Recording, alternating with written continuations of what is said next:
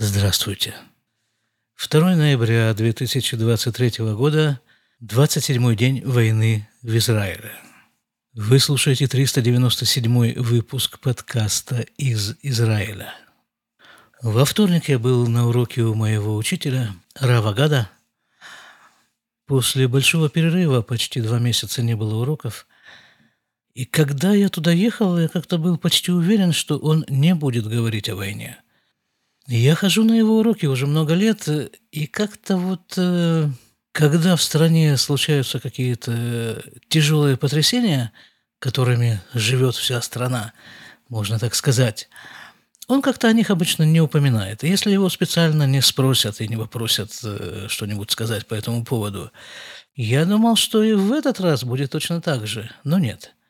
Он весь урок говорил только о войне – но он не говорил прямо вот напрямую о этой войне. Он говорил вообще о войне.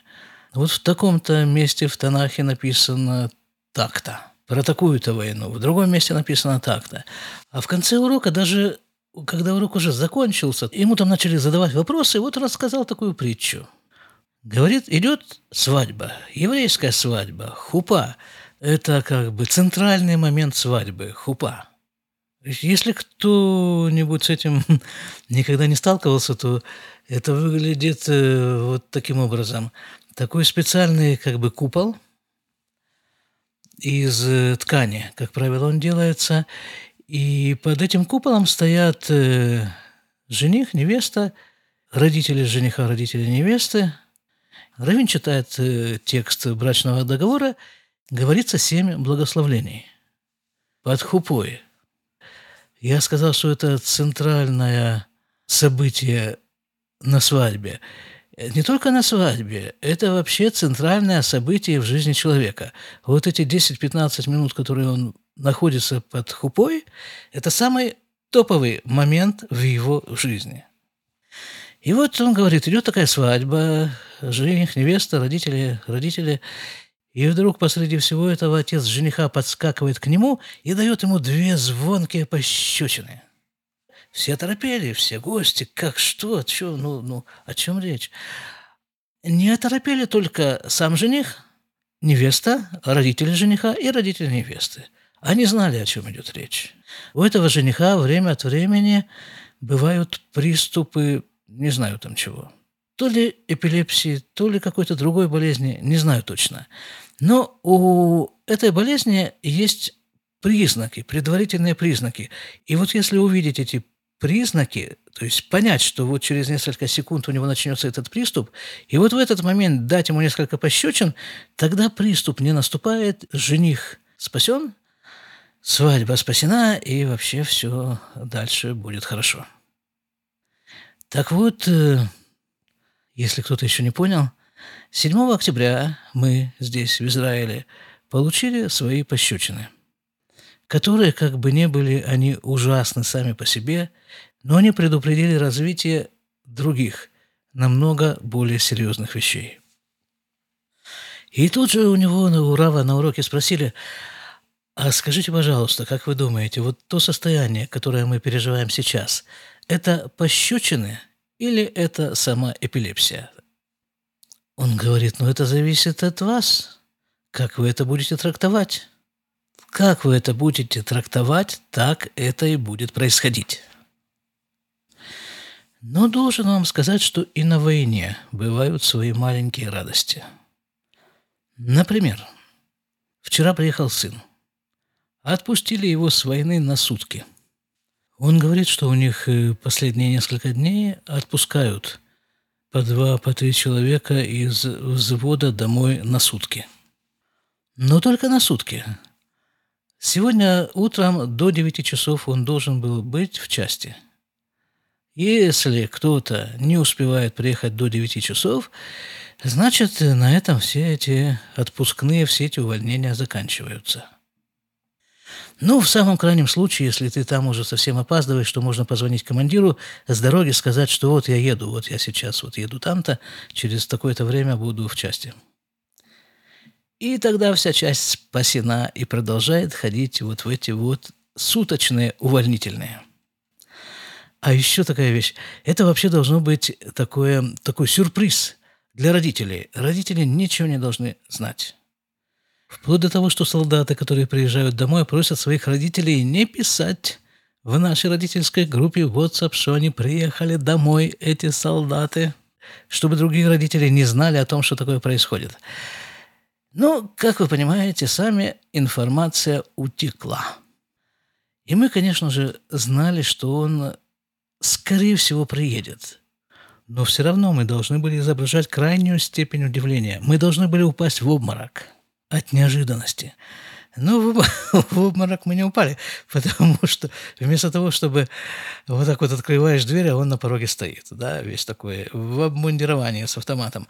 Не, мы были по делам в Иерусалиме, он тем временем приехал, и когда мы вернулись домой, то мы застали его спящего крепчайшим сном на диване в салоне. Мы его поцеловали, мы шумели, мы там ходили, разговаривали, ничего на него не действует, он продолжает спать. Так что от обморока мы были избавлены. Но потом он проснулся, и мы начали разговаривать, да. Ничего особенного он не рассказал. Мне даже нечего вам передать что-нибудь такое неожиданное из того, что он говорил. Просто вот разговаривали, разговаривали. Собралась вся наша семья, а вся наша семья – это совершенно крохотная группа людей по израильским масштабам. Но все равно, вот все собрались, все. У нас и говорили, говорили, говорили, говорили. Но сегодня утром мы его отвезли обратно в часть. Другая маленькая радость. Нет, скорее всего, это не маленькая, это просто радость. Радость от того, что у нас все-таки есть очень мощная армия. И эта армия без излишнего шума выполняет там сейчас в Газе свою работу. Начали поступать сообщения о первых погибших наших ребятах – на сегодняшний день опубликованы имена 17 погибших э, со дня начала сухопутной операции. Обычно публикуются имена солдат, их возраст, где они жили, ну иногда несколько слов о некоторых из них. Война. Причем из этих 17, если я не ошибаюсь, 11 человек погибло в боевая машина пехоты.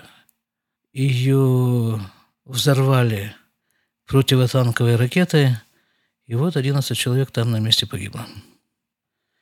Еще из относительно свежих новостей. Йемен объявил нам войну. Даже не знаем, что и делать. То ли психиатра к нему вызвать, то ли участкового – они даже в нас стрельнули. Йемен. Хотя что удивляться, у нас это наш сектор газа длиной в 40 километров, шириной от 5 до 12, если я не ошибаюсь. И то, как мы с ней тяжело воюем. Правда, разница в том, что сектор газа – это под боком, прямо среди нас, а Йемен где-то там в некотором отдалении – другие какие-то симпатичные страны разорвали с нами дипломатические отношения, отозвали своих послов. Это что, Боливия? Не помню точно. Они такие крохотные, что как-то я даже не подозревал, что у них есть послы у нас. Там что-нибудь типа Колумбия, Венесуэла. Ну, не помню, не помню. Ну, вот что-то такое. Ну, в общем, мы жутко огорчены, на самом деле. На каждой остановке в автобусе раньше звучала такая фраза в очень приблизительном переводе. Оплатите ваш проезд, это позволит вам избежать штрафа и неприятных ситуаций. В нынешней супер неприятной ситуации этот автобусный призыв звучит так. Оплатите ваш проезд, вместе победим. И вот этот вот девиз «Вместе победим», он э, очень распространен. На улицах, в самых разных местах надпись «Яхад ненацеах» – «Вместе победим». количество арабов на улицах э, сократилось, и в таком довольно-таки сокращенном состоянии продолжает оставаться. Вот, скажем, сегодня утром мы отвозили сына в часть. Выехали из дома полседьмого. Ни арабов, ни пробок. Дороги пустые, по крайней мере, вот эта дорога, на которой есть самые большие пробки от нас до Иерусалима. Проскочили ее, не заметив. А по дороге обратно уже видим, что попадаются машины с белыми номерами. Машины с белыми номерами – это машины, зарегистрированные арабскими органами управления. То есть внутри них сидят арабы. Но похоже, что им э, грядет смена, потому что идет усиленная работа по привлечению иностранных рабочих в Израиль.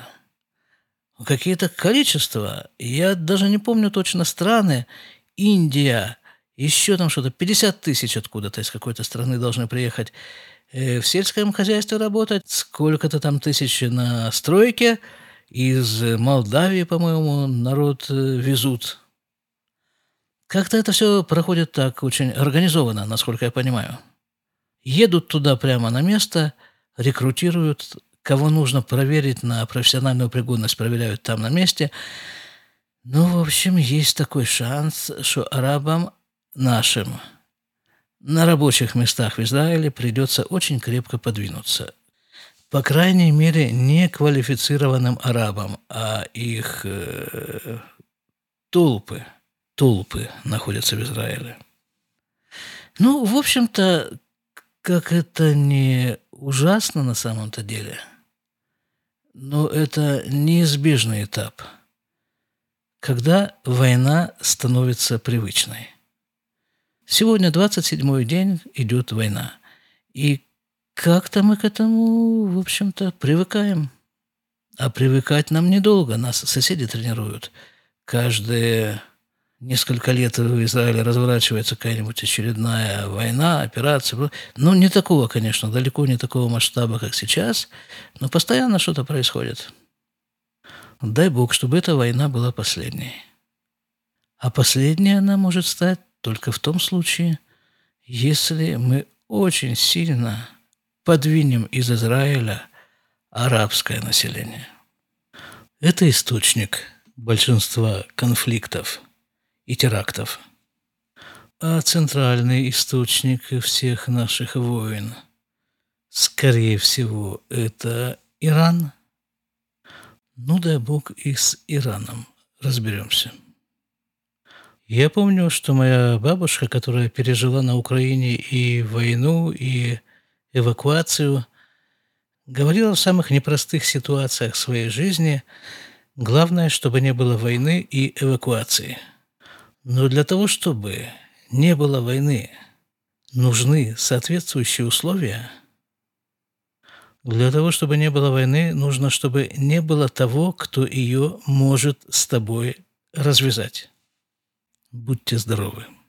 До свидания.